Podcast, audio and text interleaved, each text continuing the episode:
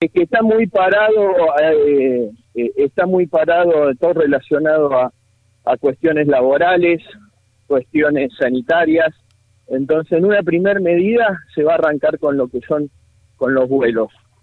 Eh, la idea de esto es obviamente a partir de probar cómo se va a manejar todo el tema sanitario en relación a los vuelos, es darle apertura al turismo, que es lo que necesitamos todos, ¿no?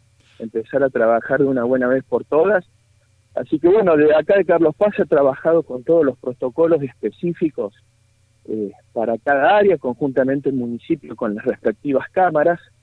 Y bueno, estamos a la expectativa de paulatinamente poder empezar a arrancar con, con este turismo, que entendemos que en una primera etapa va a ser regional, y, de ahí empezar a probar para a ver si podemos llegar a, a la temporada con una apertura, no sé si total del país, pero parcial por lo menos, ¿no? Germán, ayer lo escuchaba el ministro de Turismo y Deporte, Matías Lamens, que hacía referencia y sacaba pecho con respecto a este plan previaje 2021, que dice que ya cuenta con 6.000 prestadores y una facturación de 100 millones de pesos.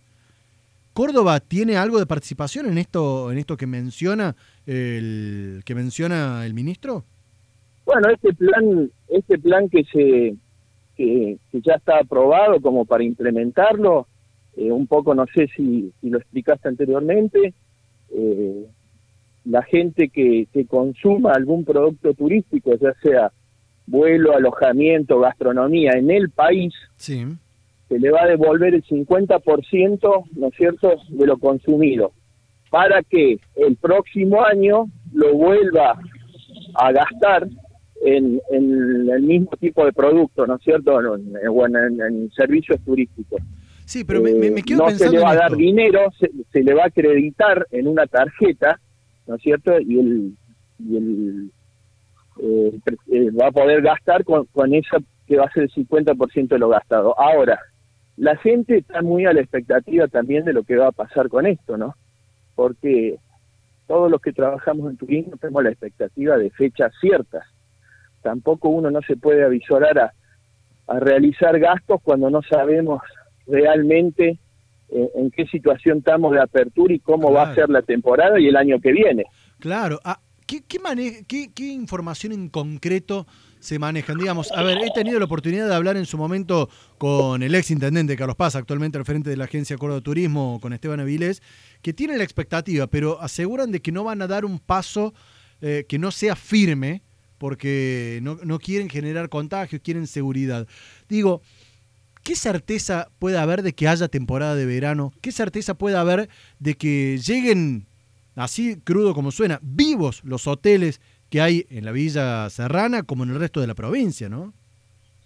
Y bueno, un poco la, expectativa que tenemos todos es que tiene que haber temporada, ¿no? El sector está parado desde el 15 de marzo y es imperioso que una u otra forma tengamos una temporada.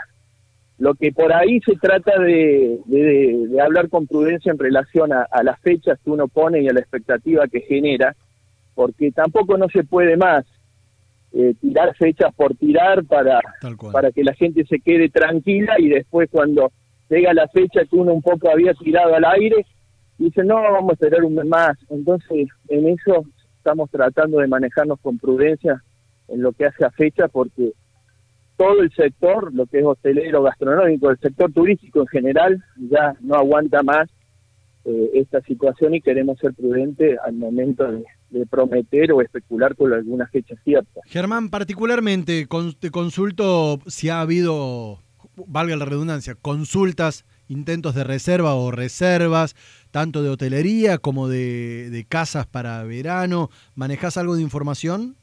Y lo que la información que estamos viendo en relación a consultas que no son muchas, pero la mayoría están en relación a casas de casas, sobre todo con pileta o complejos de cabañas. Y, en lo que es hotelería, lo, lo que un poco la gente está preguntando es la hotelería de cuatro estrellas, ¿no? Creo que en esto, este verano, me parece que va a ser la tendencia eh, de alojamiento con lugares espaciosos y cómodos, ¿no? en función de todo lo que estamos pasando, pero sobre lo que me han preguntado es sobre casas.